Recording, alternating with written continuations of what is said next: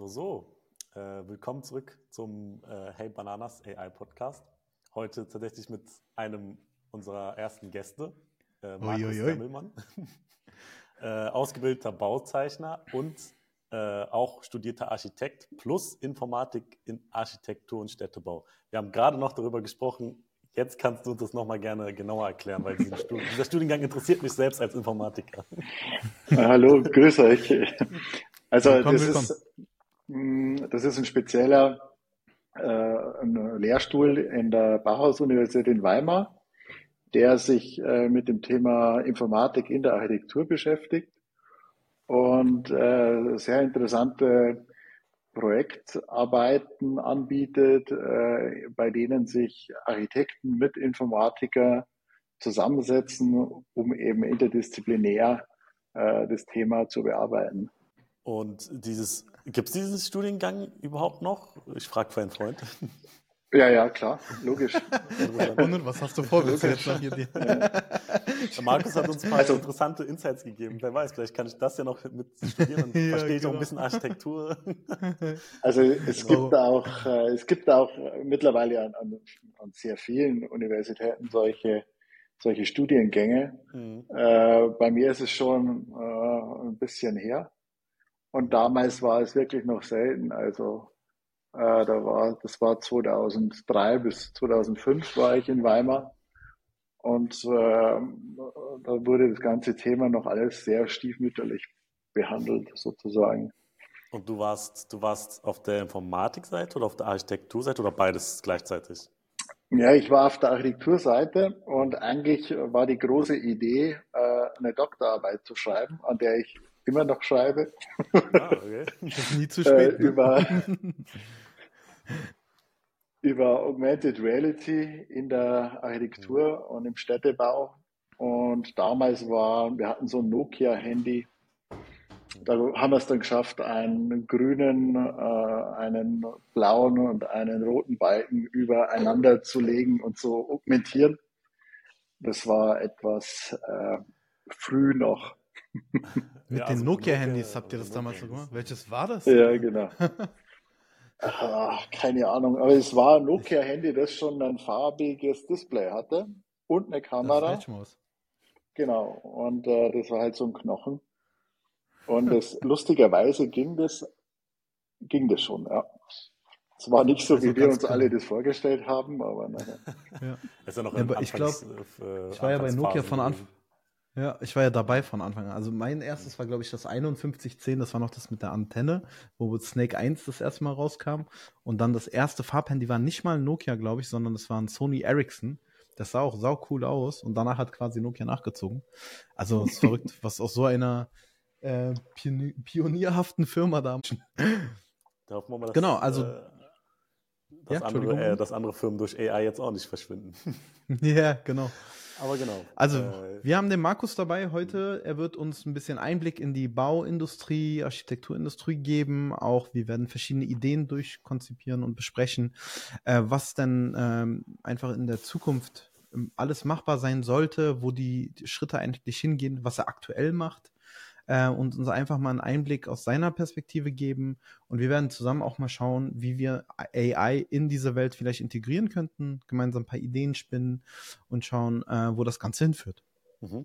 Bevor wir da einsteigen, vielleicht nochmal zur aktuellen Situation von dir, Markus. Also du bist, also du hast 2009 dein Architekturbüro gegründet, mittlerweile mit 20 Personen, plus ja. ein paar Jahre später, also sechs, so wie ich das jetzt hier sehe, äh, ja. Mr. und Mrs. Holmes gegründet, einen 3D-Hauskonfigurator, über den wir ja schon gesprochen hatten und du uns ein bisschen genau. darüber erzählt hattest, dass ihr da auch eventuell plant, AI einzubauen, beziehungsweise ein bisschen auch Schwierigkeiten am Anfang hat, aber in eine gute Richtung geht. Ähm, vielleicht kannst du auch nochmal kurz was über Mr. und Mrs. Holmes erzählen. Genau, also Mr. und Mrs. Holmes war einer unserer Ideen, die wir eigentlich schon 2009 äh, hatten, als wir das Architekturbüro gegründet haben, äh, eigentlich diese Idee, Themen in der, in der Baubranche, im Architekturbüro, in der Planung äh, zu digitalisieren und einfach mit einem Prozess zu hinterlegen. Am Ende des Tages auch so ein Einfamilienhaus es sind ja doch immer die gleichen Prozesse, aber jedes Mal fängt man doch immer bei Null an und überlegt sich, na, was ist eine Dampfmaschine?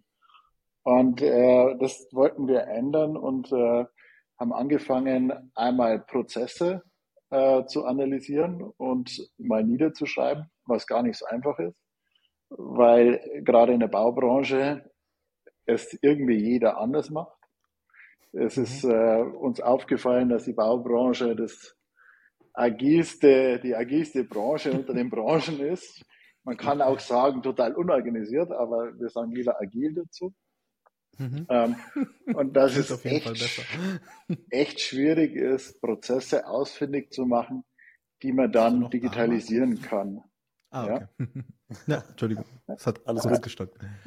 Ähm, dass man also auch Prozesse sucht und findet, die man dann auch digitalisieren kann und die halt auch gut sind, weil es bringt ja auch nichts, irgendeinen schlechten Prozess zu digitalisieren.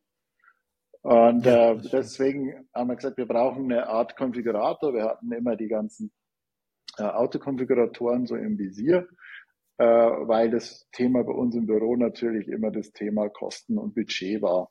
Und jeder, wenn sich schon mal ein Auto konfiguriert hatte, äh, beim ersten Mal hat man natürlich äh, große Ideen und Bedürfnisse, was man so gerne hätte, und man klickt sich durch und irgendwann guckt man nach rechts oben zu dem Preis, der dann da steht und wird, wird leicht ohnmächtig und dann geht er eigentlich erst die, die Planung, sage ich jetzt mal, los. Äh, ich, ich muss halt gucken, äh, wie, wie komme ich in mein Budget rein, das ich mir gesetzt habe und äh, wie schaffe ich das. Und äh, eigentlich ist es ziemlich ähnlich, äh, Automobilindustrie und, und Baubranche.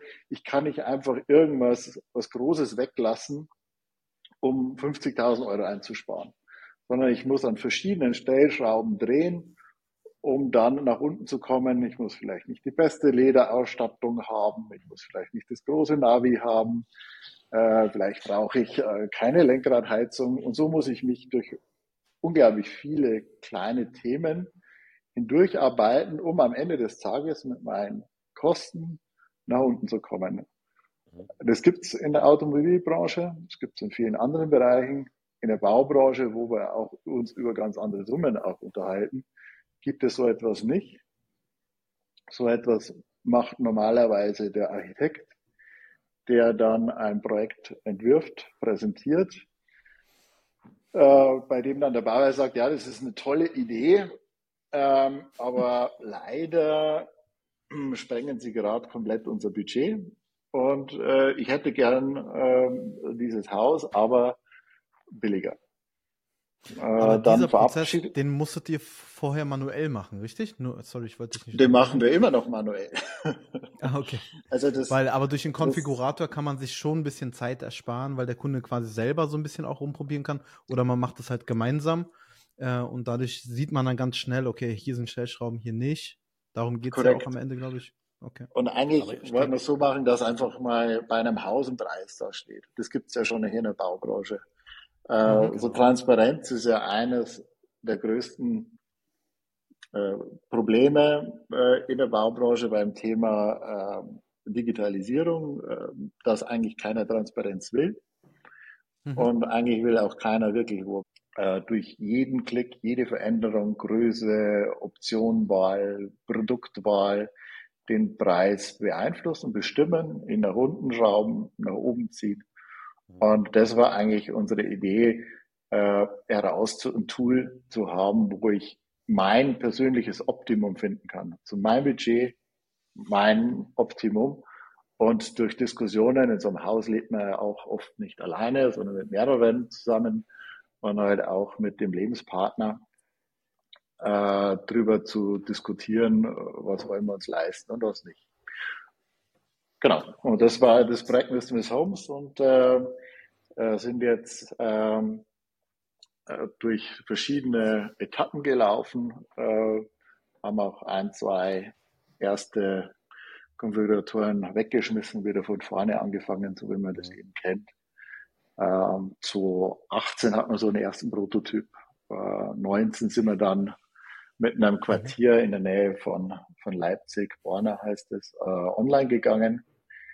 dort wohnen auch schon die, die ersten Leute drinnen, äh, sind ganz happy und äh, haben dann auch einen Preis eingesackt mit dem Konfigurator beim äh, okay, cool. bei der BIM World. Das ist so in der Baubranche ein ziemlich hoch angesetzter Cup, der da ausgelost wird jedes Jahr. Da haben wir den ersten Preis gezogen, was uns sehr gefreut hat. Und haben dann äh, neben unserem Investor, da ist auch die Biber mit dabei, haben dann letztes Jahr uns strategisch nochmal erweitert mit äh, Number 42. Das ist ein, äh, eine, eine App, äh, Bude, die die ganze Zeit mit uns schon begleitet mhm. und mit, mit Meta, MetaVision, die uns einfach helfen zu unterstützen bei der Skalierung und äh, von dieser White Label Lösung, so wie wir sie jetzt haben und einfach ähm, in dem in dem Thema äh, mhm. Startup Förderung Creation super gut unterwegs sind. Ja. Habt ihr das dann mhm. ausgegliedert, eine eigene Firma oder ist das dann trotzdem noch? Das ist eine ähm, eigene Firma, ist die, die Pure Applikationen GmbH und KKG, äh, mhm. die diesen Konfigurator entwickelt und betreibt. Ja. Mhm. Ja, okay. cool. Spannend. Ich habe vielleicht noch eine kurze Frage, bevor wir in die AI reinspringen. Die, den Preis, weil das interessiert mich gerade. Den Preis, den ihr anzeigt, der ist sehr nah geschätzt oder der ist exakt der Preis? Ähm, den Preis, den wir anzeigen, äh, der ist, kommt drauf an. Also, ja, kommt also, auf die Materialien an. Kommt auf die Kunden drauf an. Also, wir bieten den Konfigurator ja als, als wie gesagt, als White Label Lösung an. Mhm. Es gibt Kunden, die verwenden äh, genau exakt einen äh, berechneten Preis aus mhm. ihren, äh, aus ihrer Kalkulation heraus. Manche geben Schätzpreise an, manche zeigen gar keinen Preis an, mhm. manche geben auch eine Preisspanne an. Also je nachdem, wie es der Kunde möchte, kann er den Preis anzeigen. Äh, wir berechnen ihn auf zehn Nachkommastellen genau. Also von daher ist es ein, äh, ein richtiger Preis und je nachdem, welche Daten man äh, hinterfüttert und da kann kann jeder Anbieter, äh, Hersteller äh, seine eigenen Preise eingeben und pflegen, ist halt dann der Preis mehr oder weniger exakt oder korrekt. Mhm. Verstehe. Gut, ähm, vielleicht wollen wir dann einfach mal in ähm, die Diskussion einsteigen. Vielleicht kannst du, äh, Markus, uns nochmal sagen, wie ihr diese Daten erhebt für die 3D-Modelle, weil das fand ich auch, ehrlich gesagt, ziemlich interessant. Mhm. Und wie könnte euch AI dabei helfen, und das können wir dann zusammen diskutieren, diese Daten, die ihr ja gerade quasi als JSON, wie ich verstanden habe, hinterlegt habt, mhm. äh, automatisiert zur Verfügung stellen kann oder es vielleicht noch schneller machen kann als jetzt? Also wir, wir hatten eben, wir haben vorher schon angesprochen, mehrere Anläufe mit dem Konfigurator. Wir haben den ersten Anlauf äh, eher konventionell betrachtet, indem wir die einzelnen Bauteile von so einem Haus, äh, wie so Lego, Elemente äh, definiert haben und die zusammengesetzt haben, alle in eine Art Warenkorb geschmissen und den Preis berechnet. Ähm, das hat sehr gut funktioniert, äh, war auch relativ einfach. Aber nach der zehnten Option, nach der zwanzigsten Option, äh, nach einer Änderung, weil sich die, die Dämmstärken verändert haben, mussten wir ständig alle Lego-Bausteine neu bauen oder verändern. Mhm. Also nach Corona oder seit Corona kennt diese, äh, diese Kurve ja jeder, diese exponentielles Wachstum. Und mit mhm. jeder hinzugekommenen Option steigt die Anzahl der, der Einzeloptionen, die zu ändern und zu pflegen sind. Mhm. Und äh, wir haben gemerkt, dass äh, wir haben keine Chance, wenn wir so weitermachen, so ein Gebäudemodell äh, aktuell zu halten. Also, Deswegen sind wir hergegangen und haben ähm, ein parametrisches Gebäudemodell entwickelt, so wie also es jetzt da ist. Ihr habt zu Anfang quasi, weil so hätte, das wäre auch mein erster Ansatz quasi selbst gewesen, wenn ich das jetzt selbst entwickeln würde, fertige 3D-Modelle genommen, die ihr selbst modelliert habt oder modellieren lassen habt mhm. und habt die dann quasi einfach zusammengesteckt, basierend auf den Logiken, die der Kunde haben wollte. Genau, also korrekt. Äh, wir hätten dann eben verschiedene, in so einem Art Screenshot, äh, verschiedene Zusammensetzungen eben abgespeichert mhm. Und dadurch auch unterschiedliche Grundrissoptionen generiert. Ähm, was auch, auch viele, die sich mit, mit solchen Hauskonfiguratoren beschäftigen, die meisten auch so machen. Ich glaube, wir sind die einzigen, die dann dahinter wirklich ein parametrisches Modell haben. Das heißt, also was, was man dann sieht im 3D und wie wir auch die, die Massenberechnung machen, mhm. äh, geht rein über, über ein Skript, über die Skriptsprache. Das ist so eine Art, du hast das vorher schon erwähnt, so eine Art JSON. Mhm. Das ist so ein JSON aufgebohrt, mhm. damit wir eben, äh, da kommt es natürlich zu dem Thema AI, äh, wo wir eben regelbasiert äh, einzelne äh, Zusammenhänge näher definieren müssten. Also mhm. Abhängigkeiten definieren, äh, wie kann, wie groß kann ein Fenster sein, was passiert, wenn ich ein Fenster irgendwo setze, brauche ich einen, einen Rollladen oben dazu, brauche ich einen mhm. Unterzug drüber. Was ist, wenn das Haus eine gewisse Tiefe überschreitet und statisch äh, mhm. die, die Decke nicht mehr ausreicht, dann muss ich eine größere Decke nehmen und so weiter. Aber die Komponenten, die wir hier jetzt visuell vor, der, äh, vor Augen sehen, das sind trotzdem äh, Komponenten, die ihr vorher erstellt habt oder sind das dann trotzdem generierte äh, Bildelemente? Es ist alles generiert. Das Einzige, was mhm. nicht generiert ist, sind größtenteils die Möbel, also so ein Stuhl. Klar, das ist ja. ein normales Asset. Aber auch die Küchenzeile hinten äh, ist generiert, weil sich die ja auch immer mit anpassen muss. Also je nachdem, ja. wie, wie groß ich das Haus ziehe, äh, sind das auch generierte Elemente. Ja. Auch Fenster.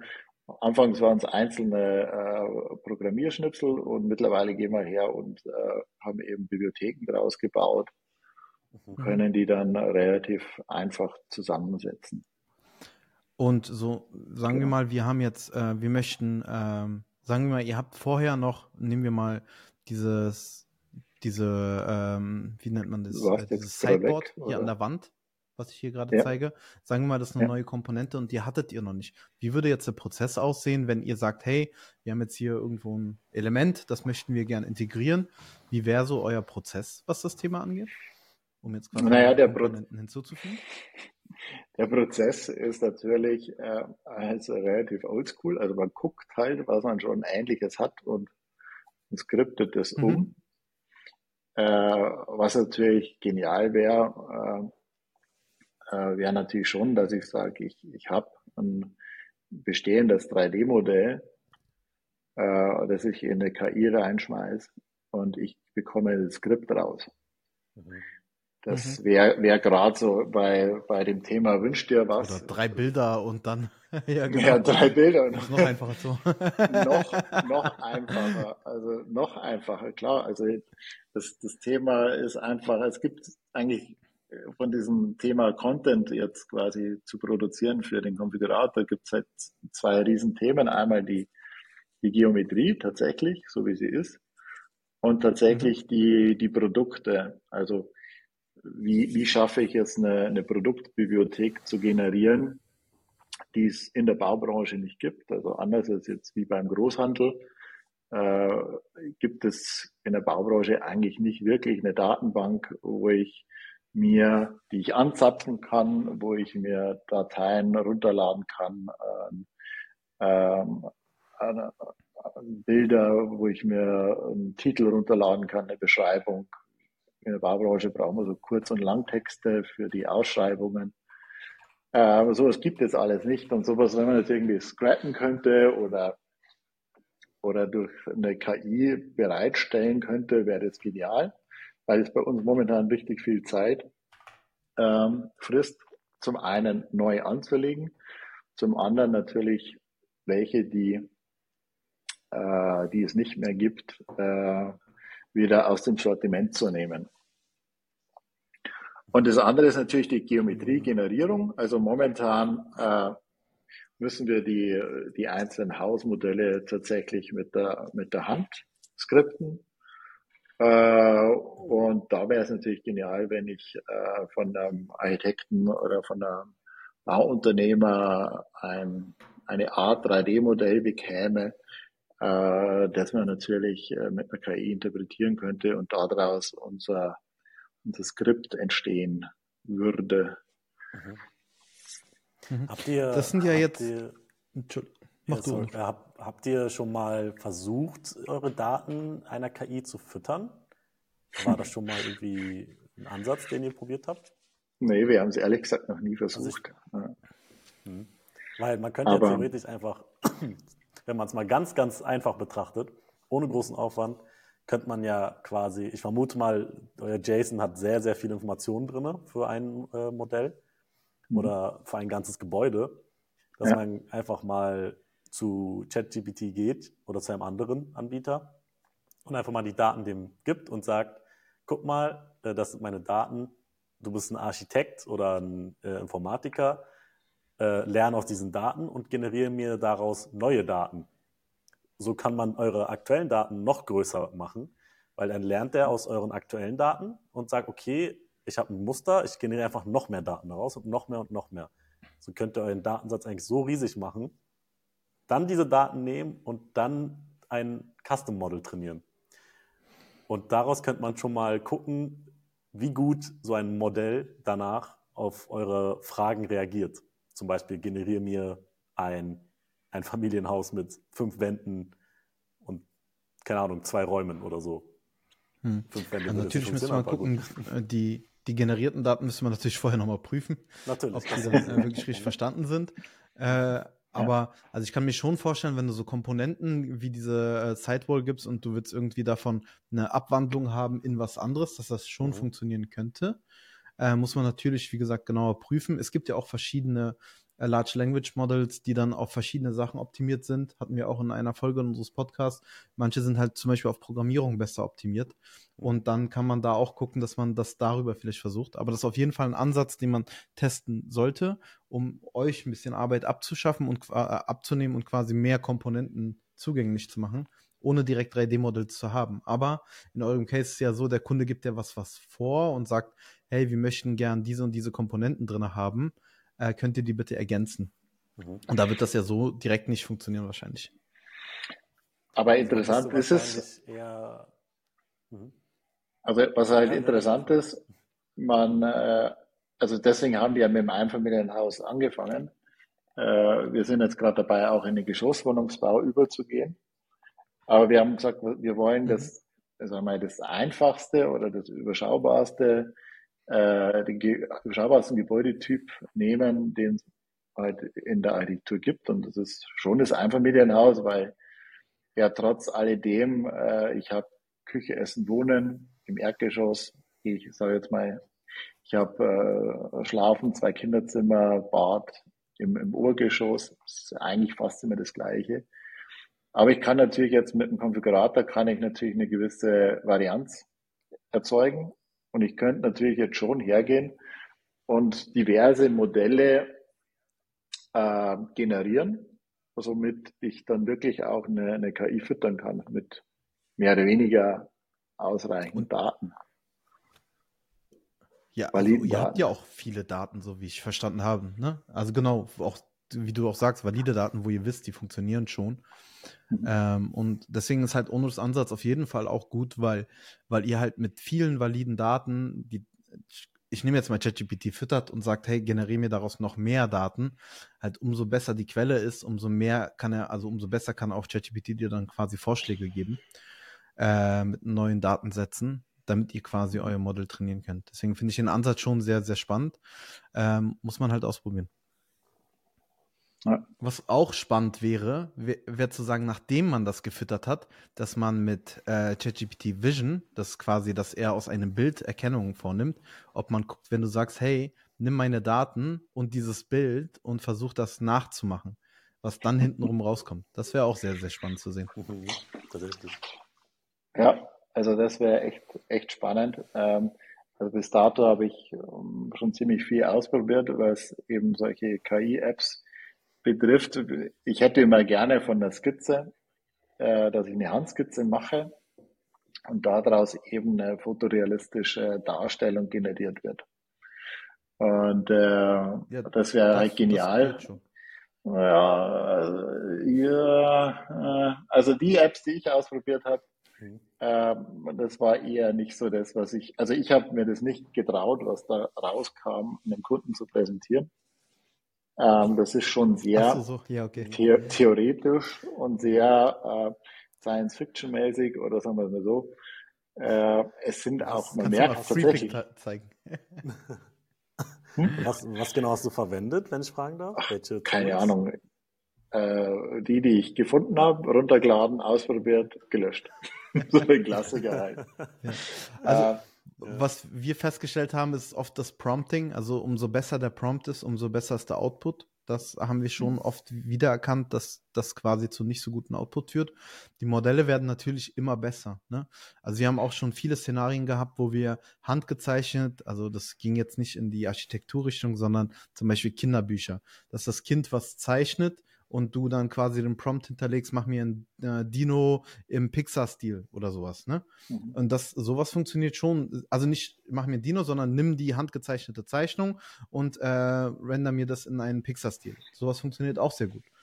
Ähm, deswegen kann ich mir schon vorstellen, dass es gehen könnte, wobei halt aus einer 2D-Zeichnung, wo man die Grundrisse einfach zeichnet, äh, dann direkt mhm. in einer anderen Perspektive. Ich glaube, das Problem ist oft die Perspektivenänderung, äh, das zu realisieren. Weil du willst ja dann nicht von oben gucken, du willst es ja irgendwie ja, aus verschiedenen Szenarien.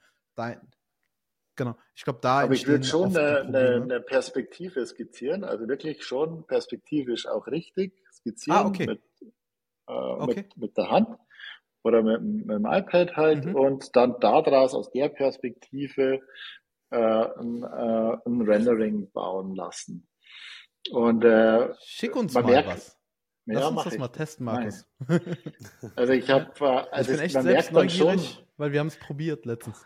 Okay. Also man merkt schon, dass sehr viel, äh, naja, sehr amerikanisch angehauchte Architektur rauskommt. Also das merkt man einfach, dass es kein, äh, kein Haus aus dem bayerischen Wald ist. Ja.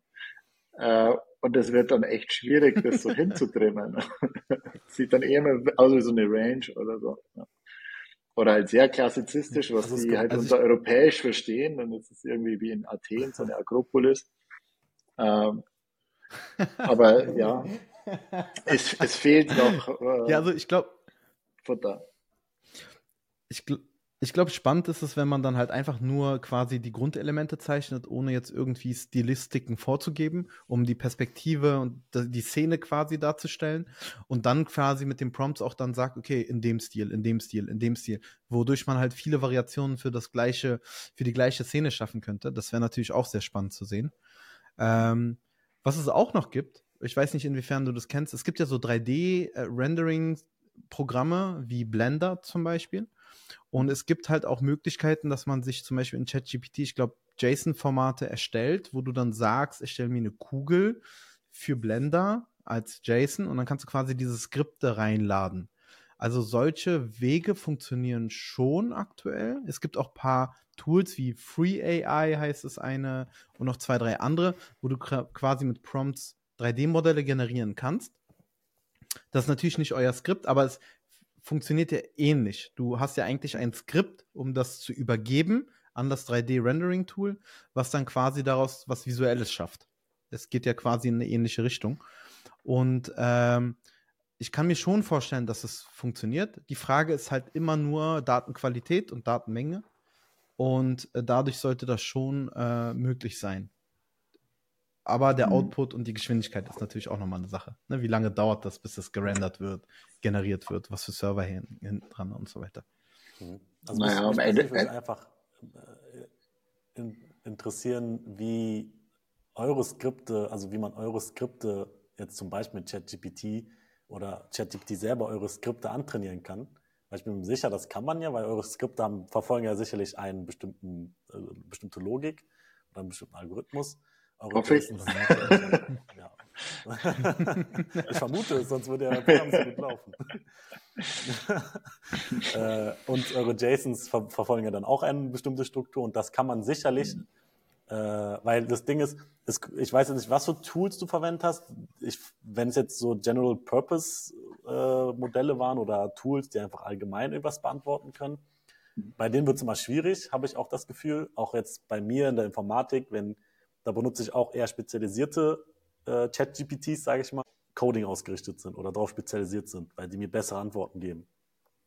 Und bei euch wäre es eben sinnvoll, dann quasi ein Model zu trainieren oder ein Tool zu verwenden, was wirklich sehr spezialisiert darauf ist, aus Zeichnungen äh, dein Gebäude zu erstellen, was du möchtest. Weil er weiß, okay, ich kriege immer eine Handzeichnung, die eventuell sehr architektonisch, in einem architektonischen äh, oder technisch sehr architektonisch gezeichnet ist. Und da bin ich mir sicher, wenn man da ein Model trainiert mit Bildern, die vom Architekten kommen, zum Beispiel von dir, dann wird der das irgendwann auch verstehen und wird dir gute Modelle oder gute Gebäude als 3D dann rausspucken. Natürlich muss die Datenqualität stimmen, wie am, am Ende auch. Genau. Und ihr habt ja auch euren Prozess dokumentiert. Also du hast ja aus der Vergangenheit Zeichnungen, die dann gerendert wurden, verstehst du? Und äh, die dann quasi auch realisiert wurden. Diesen, diesen Prozess kann man ja auch quasi nehmen, um ein Model zu trainieren, um zu sagen, okay, hey, schau mal, das ist womit es angefangen hat. Das ist meine Eingabe. Das ist das zu erwarten, das ist der zu erwartende Output. Und darauf basierend möchte ich von dir weitere Vorschläge haben oder Möglichkeiten. Und da, mhm. wie gesagt, also wir können das immer nur wiederholen. Datenqualität und Datenmenge ist quasi ähm, das Einzige, was das limitiert, um das zu realisieren. Und natürlich die Serverleistung im Hintergrund, die überhaupt die Rechenpower hat, das zu realisieren. Das sind so quasi die drei Faktoren. Und wenn man halt zwei oder, also die Serverleistung kann man sich anmieten, aber die Daten, Datenqualität ist halt, wenn ihr die habt, dann kann man daraus was machen. Und wenn ihr nicht genug habt, dann kann man sich neue generieren, wie Uno auch gesagt hat, um diese Datenqualität quasi zu erhöhen, Stück für Stück. Hm. Ne? Also, also was, was natürlich auch aber gesagt, wäre, wäre Schick uns mal eine Zeichnung und wir probieren es aus. Nein. Sorry. Ja, natürlich Pinterest, also viele, viele unserer Kunden, jetzt, jetzt switche ich wieder ins Architekturbüro, die, die tummeln sich natürlich auf mhm. Pinterest. Mhm. Und äh, ich werde dann überflutet mit einer, äh, gerade so nach Wochenenden, Montagmorgen, kommen dann alle Pinterest-Sammlungen äh, von den Bauherren, die an mich weitergeleitet werden.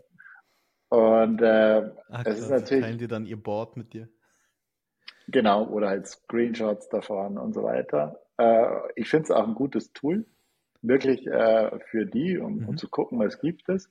Und es wäre natürlich auch eine, naja, eine, eine gute Basis, sag jetzt mal, eine, eine, eine Bilddatenbank, äh, wo man sagen kann, okay, der, der Bauherr hat sich jetzt die und die Bilder in sein Pinterest-Pin-Wand äh, zusammengestellt und create, please create one house oder so. Machen Vorschlag da, ja, geil. Oder würde es dir auch schon reichen, wenn er dir, also als ersten Step zum Beispiel, wenn er dir aus diesen Bildern einen Grundriss generiert? Bringt dir das was als? Ja, das wäre wär natürlich schon, äh, das wäre schon die Königsklasse. Also ich denke, ah, okay. die Transformation zwischen einem Bild und einem Grundriss, das dann noch einigermaßen maßstabsgerecht ist, also stimmt irgendwie in den Dimensionen. Ja, genau, das stelle ich mir schon mal, äh, ziemlich, ziemlich schwierig vor. Also ich wäre mit einer Perspektive ja. schon zufrieden oder mit einer mit einer, äh, mit einer Bildkomposition oder. Mhm. Hm. Ich weiß ja nicht, ob es immer 3D ja sein muss. Ne? Also es wäre ja Photoshop auch möglich. Also ich sage, ich mache halt, äh, ich meine, das machen wir ja auch oft, dass wir nicht, nicht hergehen und ein 3D-Modell bauen, sondern halt einfach aus unterschiedlichen Bildkomponenten ein Haus äh, zusammen stitchen wie in so einer Fotomontage. Mhm. Äh, und das würde mhm. ja, würde ja schon reichen. Ja, kann ich mir vorstellen. Vielleicht einfach nur, um für mich das nochmal zu verstehen, wenn ihr jetzt diese Bilder bekommt von den Kunden im Architekturbüro, sind ja wahrscheinlich irgendwelche Bilder von irgendwelchen Häusern, die sie cool finden. Vielleicht von vorne, von der Seite, von oben. Und macht ihr dann, äh, generiert ihr daraus ein quasi ein Artwork, nenne ich das mal, wie das aussehen könnte in echt? Oder baut ihr dazu den Grundriss? Das habe ich noch nicht ganz verstanden. Nee, also kommt drauf an. Also tatsächlich, wenn es was äh, sehr Aufwendiges sind, also Interior-Sachen, wenn es um äh, Inneneinrichtung geht, dort ist es auch extrem viel Arbeit, äh, unterschiedliche Produkte sich in 3D zu organisieren. Äh, ein 3D-Objekt von einem Waschtisch beispielsweise, einem speziellen, ist echt schwierig, weil die Daten, die man bekommt von den Herstellern, da ist halt auch noch die Schraube in 3D drin und äh, die Qualität ist entweder viel zu hoch oder viel zu schlecht und äh, also Anti-Aliasing funktioniert nicht und äh, also oh, ist wirklich fürchterlich. Und da nimmt man halt wirklich her und sagt, für Interior macht man eher eher Collagen, Fotocollagen mhm. und äh, für das Haus an sich von von außen da gehen wir dann her, machen wirklich 3D und äh, fotorealistisch äh, mit, also wir verwenden beispielsweise Twinmotion, ähm, das auf Unreal aufsetzt, also eine 3D Game Engine. Mhm. Äh, das funktioniert eigentlich ganz gut. Ja. Oder auch, also letztendlich auch der Konfigur ja. Konfigurator basiert auf Unity, also das ist unser, unser Kernel sozusagen. Äh, das heißt, da haben wir eigentlich von der Basis. Na, immer her damit. Hey, Onur. Der Onur hat, äh, kommt aus der Game-Industrie ursprünglich. Genau, das ah, okay. Erfahrung ich mit war, Unreal und Unity. Ich bin quasi mit Unity aufgewachsen. Also, ja, sehr gut. Ja, studiert, und, studiert und gelebt. Ja, nee, also. Aber sorry, ich hab's Wir machen ja keine Podcast-Folgen mehr. Nach der dritten habe ich dann Onur verloren. sorry, ich aber, unterbrochen. Aber der, der Markt ist halt einfach riesiger. Also wenn man sich jetzt, also diese CAD-Programme, die wir im, in, der, in der Baubranche benutzen, ist ja, also ich hoffe, jetzt hören keine, keine zu, aber äh, ist ja wirklich die totale Katastrophe. Die sind ja, ist ja Software aus den 90er Jahren. Äh, teilweise, die halt angefangen haben mit in 2D und äh, dann kam mal äh, das 3D hinzu und jetzt geht's Richtung BIM, also Building Information Modeling, wo halt noch zusätzliche Informationen reinkommen. Aber der, der Kern ist halt, glaube ich, von, von, es gibt ja eh nur zwei große Firmen, das ist Autodesk und Nemetschek in der Baubranche für, für CAD. Von Nemetschek habe ich sogar Aktien. Sehr gut. Äh, finde ich super spannend. Na, die haben und, ja auch so ein bisschen die Baubodenindustrie so ein bisschen umgekrempelt, soweit ich verstanden habe, ne? So ja. Auf einen einheitlichen also wir, Standard wir, versucht reinzubringen oder sind immer noch dabei. Sind sehr beliebt in Deutschland, expandieren nach China und USA, soweit ich verstanden habe. Ja, also wir benutzen Archicad, auf, das ist eben auch von Nemetschek. Mhm. Ähm, und äh, und eigentlich äh, ist es natürlich, äh, ist es natürlich äh, ein Thema, dass die halt einfach trotzdem viel zu wenige Nutzer haben, jetzt im Vergleich zu einem Unreal oder zu einem Unity, die natürlich viel, viel mehr Leute haben und entsprechend ihre, ihre 3D-Features äh, viel besser, viel schneller ausbauen können als jetzt so ein äh, CAD-Hersteller, der auf deutsche, bayerische Baunormen Rücksicht nehmen muss. Aber gibt es irgendeine Software, die ihr verwendet? Ähm, ich könnte mir vielleicht vorstellen, ich weiß nicht, ob ihr jetzt Autodesk verwendet, aber ich könnte mir vorstellen, dass die schon irgendwie irgendwas mit AI präsentiert haben. Oder ist da wirklich gar nichts los in der, ganzen, in der Softwarelandschaft, die ihr verwendet zumindest? Also ich bin ja, bin ja froh, äh, wenn, wenn man wirklich ein 3D-Modell bekommt oder wirklich also Informationen ja, also ja zu Modellen kommt. Also über, mhm. über AI oder KI spricht in der Baubranche kein Mensch. Mhm. Echt nicht. Also es gibt ein paar, das, ja also logisch, aber, aber nicht.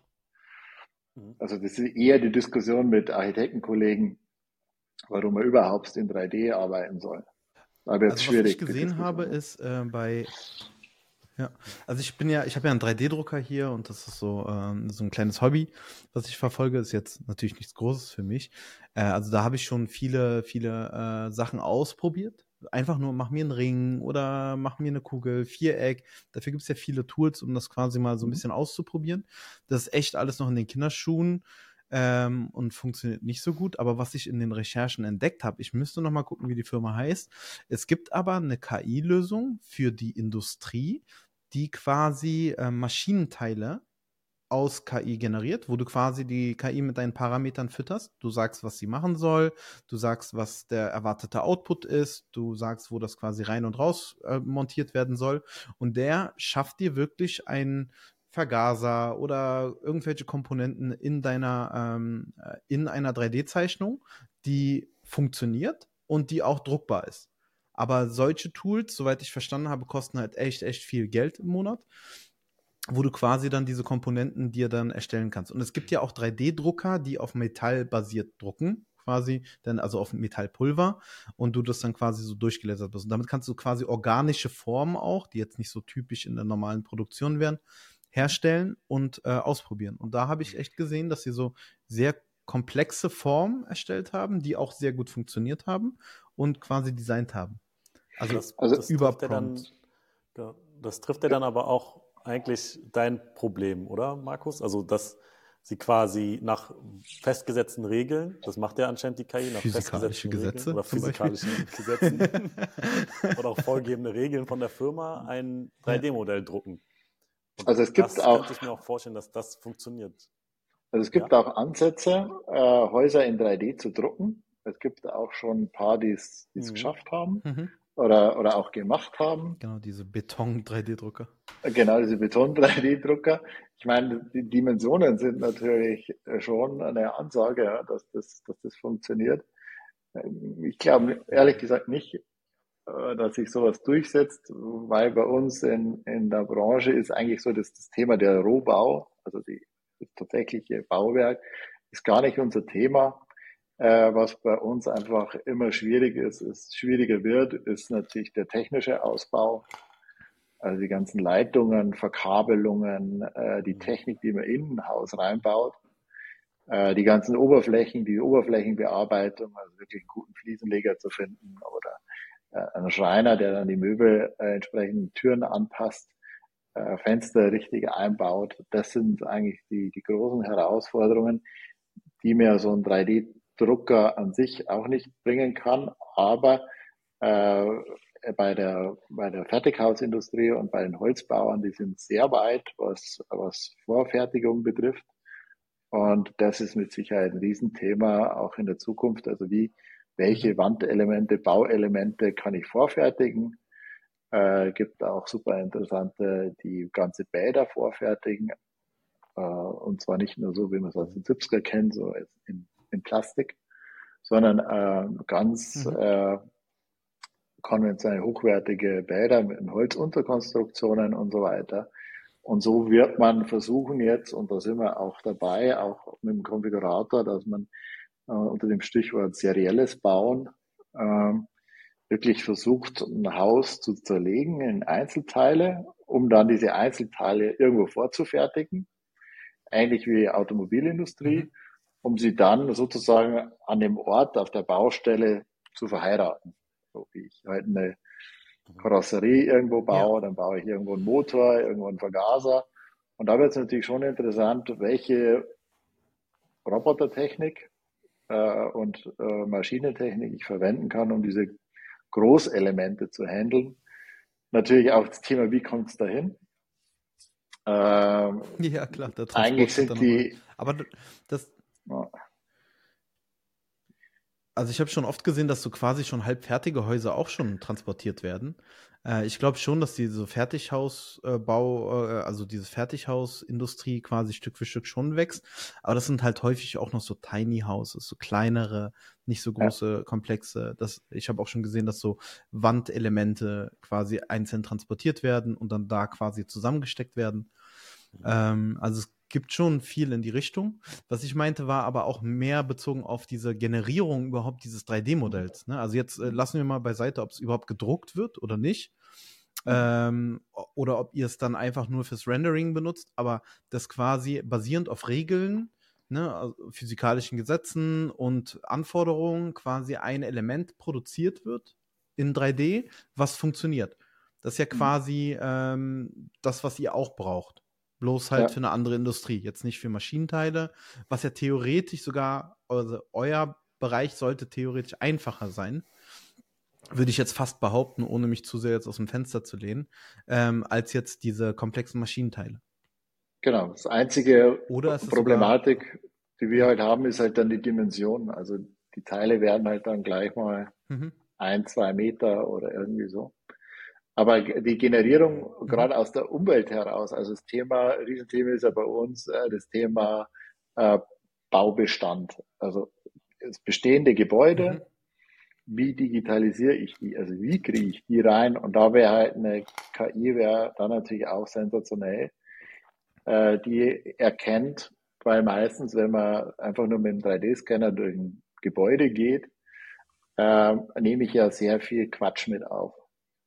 Angenommen, ich habe einen Feuerlöscher da, es hält ein Bild an der Wand, äh, es steht ein Stuhl davor, es steht ein Schrank davor, Schlafzimmer sind richtig schlecht aufzunehmen, weil es meistens eine Seite mit einem vollflächigen äh, Schrank verstellt ist.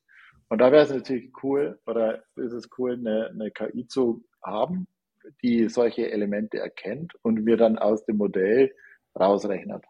Da sind auch ein paar Startups gibt, die, die da dran sind, äh, eben solche äh, Modelle zu erkennen, um dann auch wegzurechnen und zu rechnen, wie könnte denn die Wand dahinter verlaufen, wenn dem so ist. Mhm. Verstehe. Also ja, es, es gibt so viele Bereiche, die man, glaube ich, angehen kann äh, in den Bereichen. Aber ich glaube halt, grundsätzlich ist halt aktuell noch so, glaube ich, die Herausforderung, äh, dieses ähm, Kombinieren der verschiedenen Modelle, wie zum Beispiel das Erkennen von Bildern. Ein Video ist ja auch nur 24 Frames, also 24 einzelne Bilder innerhalb einer Sekunde. Dass man quasi diese Bilder erkennt und daraus quasi Schlussfolgerungen schließt, ist ja quasi ein Thema.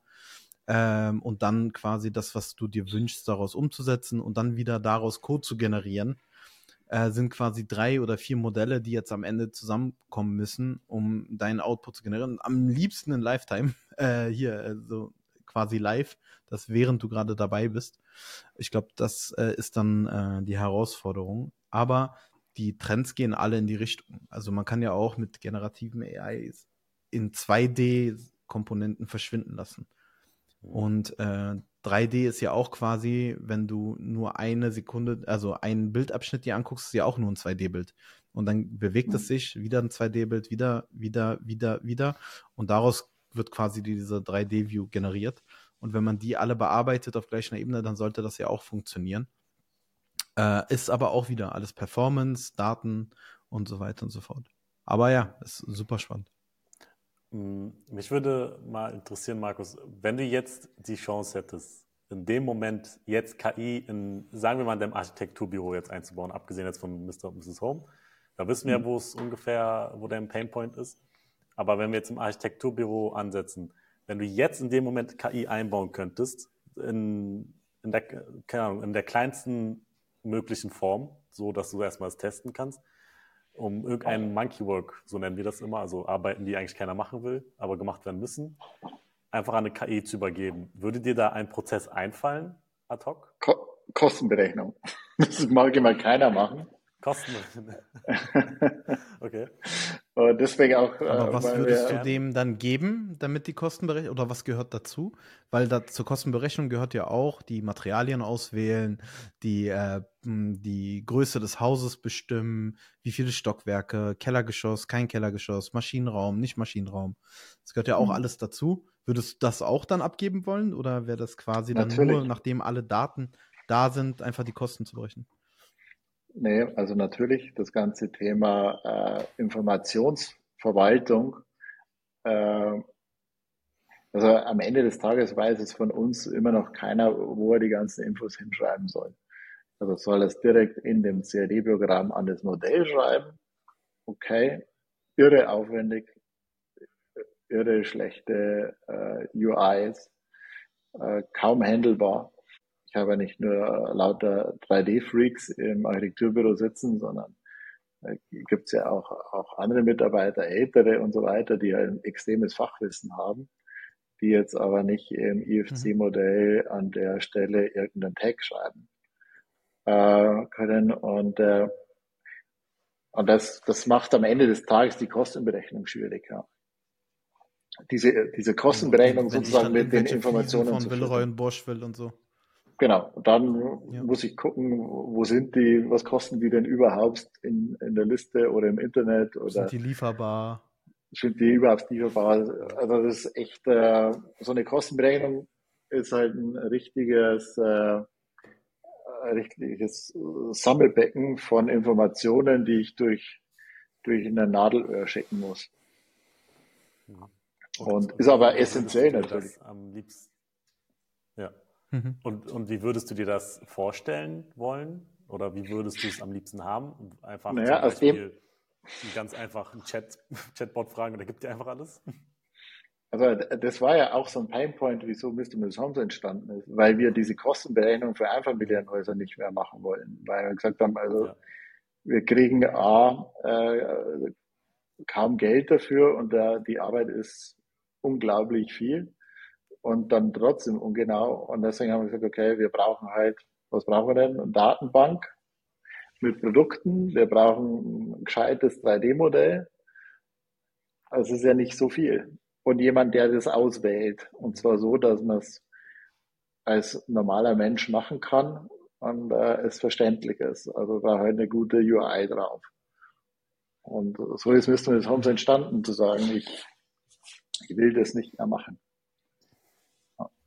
Aber quasi dein Problem ist halt noch nicht komplett gelöst, weil wahrscheinlich die Datenbank dann einfach insgesamt noch viel zu klein ist und da fehlen halt ein, Haufen Datensätze quasi, um die implementieren Correct. zu können. Die müssten dann auch noch gerendert werden eventuell, damit sie dann auch quasi visualisiert werden können. Genau. Und äh, das, das ist natürlich schon etwas, wo, wo ich gerade mit äh, AI und äh, in der Zukunft äh, ein Riesenfeld sehe, solche, solche Daten zur Verfügung zu stellen, solche Daten zu generieren. Ob das also ein 3D-Modell ist oder eben auch 2D-Produktdaten, um die zu verarbeiten, damit man so etwas nicht, nicht händisch mhm. machen muss. Mhm. Also ja, ist auf jeden Fall ein sehr, sehr großes Thema, sehr spannendes, weil vor allem sich auch immer wieder was verändert. Manche Teile existieren jahrelang, die kann man immer wieder bestellen. Dann gibt es aber immer mhm. wieder neue Sachen. Dann kommt der eine Kunde und sagt, hey, ich habe hier irgendwas bei Pinterest gesehen und das hätte ich aber auch gerne. Könnt ihr mal gucken, wo man das bekommt und wie viel das kostet. Äh, bis hin zu, hey, das sind die Standardfliesen, die würde ich gerne nehmen, spielt gar keine Rolle, Hauptsache mhm. weiß, gibt's ja auch. Und dann sucht ihr euch quasi das aus, was von Preis und Qualität am besten passt ähm, um da nochmal zu schauen. Und auch dann noch zu handhaben quasi ähm, 450.000 Euro Hausbaubudget. Äh, was passt da rein und wo nehme ich was raus? Was ist wichtiger, was nicht wichtiger? Ne? Also kommt ja alles zusammen. Aber ich glaube, man muss es ja auch in den, in den ersten, in den ersten Schritten nicht übertreiben. Also ich kann ja ruhig äh, zum Schluss nochmal in den Check machen müssen, okay, gibt es die Fliese noch? Ist ja kein Problem. Solange er mir eine Fliese rausgesucht hat, die dem Kunden gefällt, äh, alle Informationen gesammelt hat, sondern so einen Schlusscheck äh, kann ich ja jederzeit machen oder sagen, nee, nicht die Fliese, nimm mal bitte, schlag mir noch drei andere vor und äh, wähle dann eine aus, die mir, die mir besser gefällt oder wo ich denke, die passt besser.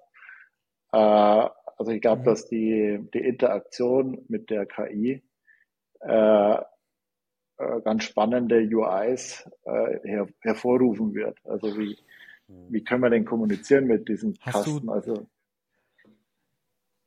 als Architekten äh, kauft ihr die Ware für die Kunden ein und gibt sie dann weiter an die äh, äh, an die ähm, Baufirma? Also dem ba die Baufirma, weil ihr baut ja selber nicht, richtig?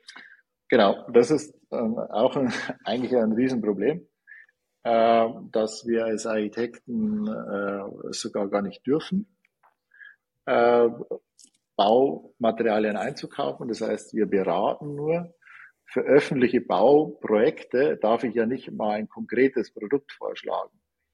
Also da kann ich, darf ich nur sagen, okay. ich hätte gerne eine Fliese, die ist, muss die und die Anforderungen haben. Vier mal vier Zentimeter. Genau. Und muss blau sein oder ja. so. Und dann kann ich sein, dass ich Verstehe. eine Villeroy Boch Krieg oder Cote d'Este oder was auch immer ähm, das mhm. heißt, da ist es ja, ich muss sogar noch produktunabhängig äh, ausschreiben, was es noch schwieriger macht. Und äh, ah, weil meine Idee war jetzt, dass ich deine Lieferantenrechnung alle mal nehme und daraus quasi Datensätze generiere und die dann äh, quasi, um die Daten zu füttern, weil da steht ja eigentlich drin, was du quasi gekauft hast. Ja. Wenn die euch eine Rechnung schicken, da steht der Artikelnummer, Produktname, Preis drin und dann könnte man das quasi nehmen, um daraus quasi eine Datenbank aufzubauen, zumindest inhaltlich erstmal. Aber das bekommen wir. Im Internet nach ah, die bekommt also, ihr. Weil wir okay. machen ja auch die, die Rechnungsprüfung. Immer näher. also wir machen ja eine Rechnungsprüfung, ah, okay. das heißt, wir schreiben die Leistungen aus und machen dann eben eine, eine Rechnungsprüfung mhm. zum Schluss. Das heißt, wir, wir, wir bekommen zum Schluss ja jede Handwerkerrechnung äh, auf den Tisch und das heißt, die könnte man natürlich schon einlesen, verarbeiten und äh, ich glaube, dass es am Ende des Tages wahrscheinlich sind es dann gar nicht so unglaublich viele Produkte, die man tatsächlich verwendet. Äh, wahrscheinlich ver ja, verwendet man sowieso so zu 90 Prozent. wahrscheinlich anders. Oder bei jedem äh, Bauunternehmen wahrscheinlich weil die fangen ja auch nicht an, jedes Mal von neu anzufangen. Die haben dann auch eine Lieblingsfliesenfirma, die haben dann auch, oder zwei, drei oder vier, würde ich jetzt mal vermuten, und kaufen dann da regelmäßig wieder ein. Und das heißt, so quasi von Bauunternehmen zu Bauunternehmen wird wahrscheinlich dann immer mehr dazukommen. Aber äh, so grundsätzlich äh, kann ich mir auch nicht vorstellen, dass jetzt jeder Bauunternehmer quasi von jedes Mal von vorne anfängt und sagt, ich suche mir jetzt neuen Lieferanten. Der schaut sich mal um, aber wenn man da mit einem happy ist und die Produktqualität stimmt und der Kunde den Preis zahlen kann, dann wird er das auch machen. Vielleicht hat er irgendwie eine Variation für günstig, mittelteuer, teuer. Äh, und ähm, dann sucht er sich halt quasi dementsprechend die Person aus. Mhm. Oder was das Produkt. Noch, was mir noch einge, eingefallen ist ähm, zu Mr. und Mrs. Home, wäre es ja eigentlich ganz cool, vielleicht ist das ja auch geplant bei euch, oder es kommt ja darauf an, ob ihr Interior Design dann wirklich machen wollt in der Software. Wäre es dir eigentlich ganz cool, wenn du quasi eine Fliese anklicken könntest, also reinzoomst, anklickst und ihm sagst, änder mir die zu blau oder gib mir eine andere Fliese mit diesem und diesem Muster. Und er guckt dann quasi in euer Katalog rein und tauscht die im 3D-Modell direkt aus. Äh, mit, anhand von einer, von einem Prompt, den du der KI dann gibst. Wäre das ein Anwendungsfall für eure Software? Klar, klar, logisch. Also gerade ja, auch, wenn man, mhm. wenn man auch sagt, der, der geht irgendwo, äh, ist bei Freunden oder in irgendwelchen Baumärkten und sieht eine Fliese und macht ein Foto davon und äh, kann die bei sich dann im Haus beispielsweise auch mit integrieren. Ja, natürlich nochmal eine, ja, ja. Eine erweiterte Funktion von, von, von dem her. Aber es wäre natürlich mhm. gut und auch, auch wichtiger. Bei so einem Produktkatalog wird natürlich schnell unübersichtlich. Also wenn ich sage, ich, wir versuchen zwar mit, mit Tags, äh, Filterfunktionen auch diese Fliesen zu kategorisieren. Also gibt mir Fliesen mit einem Holz, äh, die aussehen wie ein Holz oder wie ein Naturstein, aber trotzdem zwischen Grau, Mittelgrau, Hellgrau, Dunkelgrau wird natürlich mhm. die, die Differenzierung äh, schwieriger. Mhm. Also ich, ja, also ich glaube, man muss das. Sorry. Sorry, ich, ich stelle mir zumindest so vor, dass du auf die Fliese raufklickst, ein kleines Fenster kommt auf, du schreibst, ich will eine Holzfliese in der und der Farbe. Er guckt in den Katalog rein und schlägt dir dann zum Beispiel vier oder fünf Fliesen vor, die du dann anklicken kannst. Und dann tauscht er sie direkt im Modell aus. Das fände ich persönlich Eine Holzfliese. Cool. Ja, Holzfliese. also, also, ich habe beim Freund ja äh, Fliesen in äh, Holzoptik äh, gesehen. Ja genau. Ja, genau. Er meinte zu mir dann, hey, guck mal, das ist Eiche. Und ich dann so, was? Du hast einen Eichenboden? Klopft da noch so rum. Er so, nein, Mann, das sind Fliesen. also gibt es echt verschiedenste Sachen. Das stimmt. Äh, cool auf jeden Fall. Aber ja, das, das fände ich persönlich ziemlich cool, tatsächlich. Ja. Wenn das so funktionieren würde. Und da sehe ich auch einen Anwendungsfall bei euch in der Software dann tatsächlich. Weil tatsächlich, ja. ja, aber er hat ja schon richtig erkannt, dass quasi das äh, Problem ja eigentlich im Hintergrund noch entsteht. Ist ja genau. quasi die Datenqualität und das Rendering, äh, was ja quasi der Grundbaustein für diese Visualisierungen sind. Wir haben ja einfach in Photoshop auch mal mit Ono rumgespielt. Haben wir dir auch mal kurz gezeigt, wie das so aussehen könnte. Äh, die können sie ja kurz mal zeigen für die, die es interessiert. Aber das wäre natürlich cool, wenn man so einen Use Case hat, wo man das machen kann. Ähm, aber es halt, äh, die Daten müssen erstmal her. Jetzt da, wo habe ich das hier? Zack. Ja, wir hatten ja die Idee, dass man sagt, okay, hey, wenn du jetzt hier drinne bist, in Photoshop kannst du ja mittlerweile deine ganzen Komponenten hier weg. Warum? Äh, nee, das will jetzt nicht. Das müssen wir jetzt mal rausschneiden. Ich habe Photoshop kaputt gemacht, das passiert manchmal. Also, äh, ja. Ich denke, wir können das ja auch ein andermal nochmal äh, ja, zeigen. Klar. Auf jeden Fall, ähm, für mich allgemein ist es eigentlich sehr interessant zu sehen, dass du überhaupt über KI nachdenkst. Ähm, und für euch macht es ja auch wirklich Sinn, das irgendwann mal einzusetzen. Und ihr habt auch die Datenqualität, um das äh, umzusetzen. Ich würde äh, ähm, deshalb würde es mich interessieren, was jetzt quasi eure Pläne für Mr. Ähm, äh, Mr. und Mrs. Home ist für, die jetzigen, für das jetzige Jahr und wann du dir vorstellen kannst, KI bei euch zu implementieren. Oder ist KI für dieses Jahr für euch überhaupt interessant oder gar nicht interessant? Oder ist das schon geplant bei euch intern, sich mal darüber Gedanken zu machen? Also wir haben jetzt bei uns. So viel der, du natürlich der, aus dem Nähkästchen plaudern kannst, ne? Ja, klar. Also bei uns auf der Roadmap ist jetzt ganz klar das, das Thema Geschosswohnungsbau, wo, wo wir jetzt äh, forschungsmäßig äh, das erste Projekt äh, aufstellen, äh, um einfach von der Komplexität her auch einen, einen Schritt weiter nach vorne zu gehen. Und äh, damit einher geht natürlich schon das Thema KI. Also wir werden auf alle Fälle dieses Jahr das ausprobieren, wie, wie kann äh, die KI äh, aus unserem Skript äh, tatsächlich lernen und vielleicht ein neues Modell daraus generieren. Das ist so das, mhm. was uns eigentlich am, am meisten interessiert. Mhm. Wie das geht mhm. und was geht da und uns, was ankommt. Da musst du uns da musst du uns definitiv mal auf dem Laufenden halten, weil Sehr gerne. ziemlich spannend zu sehen, Sehr gerne. Wie, wie daraus dann am Ende ein Modell entsteht. Ähm, ich glaube, wir haben unsere Zeit erreicht. Wir sind circa bei einer Stunde jetzt angekommen. Äh, Markus, hast du noch etwas von deiner Seite, was du noch vielleicht sagen möchtest? Ansonsten äh, würde ich mich auch dann direkt gleich bei dir bedanken. Aber bevor äh, du noch irgendwas sagen willst, bevor ich das nee. hier Vielen, vielen, Dank für die Einladung zu eurem Podcast. Das ist äh, echt äh, interessante dir. Sachen, äh, die, die wir hier diskutiert.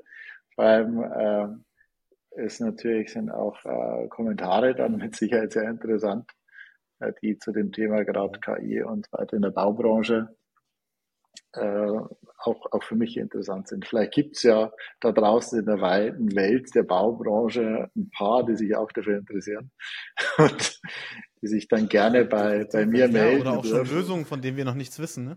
Genau, oder Lösungen haben, die, also man durchforstet ja nicht immer äh, die Themen, die einfach interessant sind, wo man sich vielleicht auch eine Zusammenarbeit, eine Kooperation vorstellen kann mit Mr. Mrs. Holmes oder so, mhm. ähm, damit man einfach das, das Ding nach vorne bringt.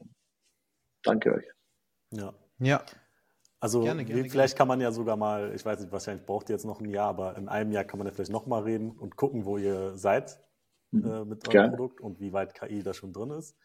Und äh, dann würde ich sagen, äh, ich bedanke mich bei dir. Ich danke für dein, dass du, das, dass du die Zeit genommen hast äh, für unseren Podcast.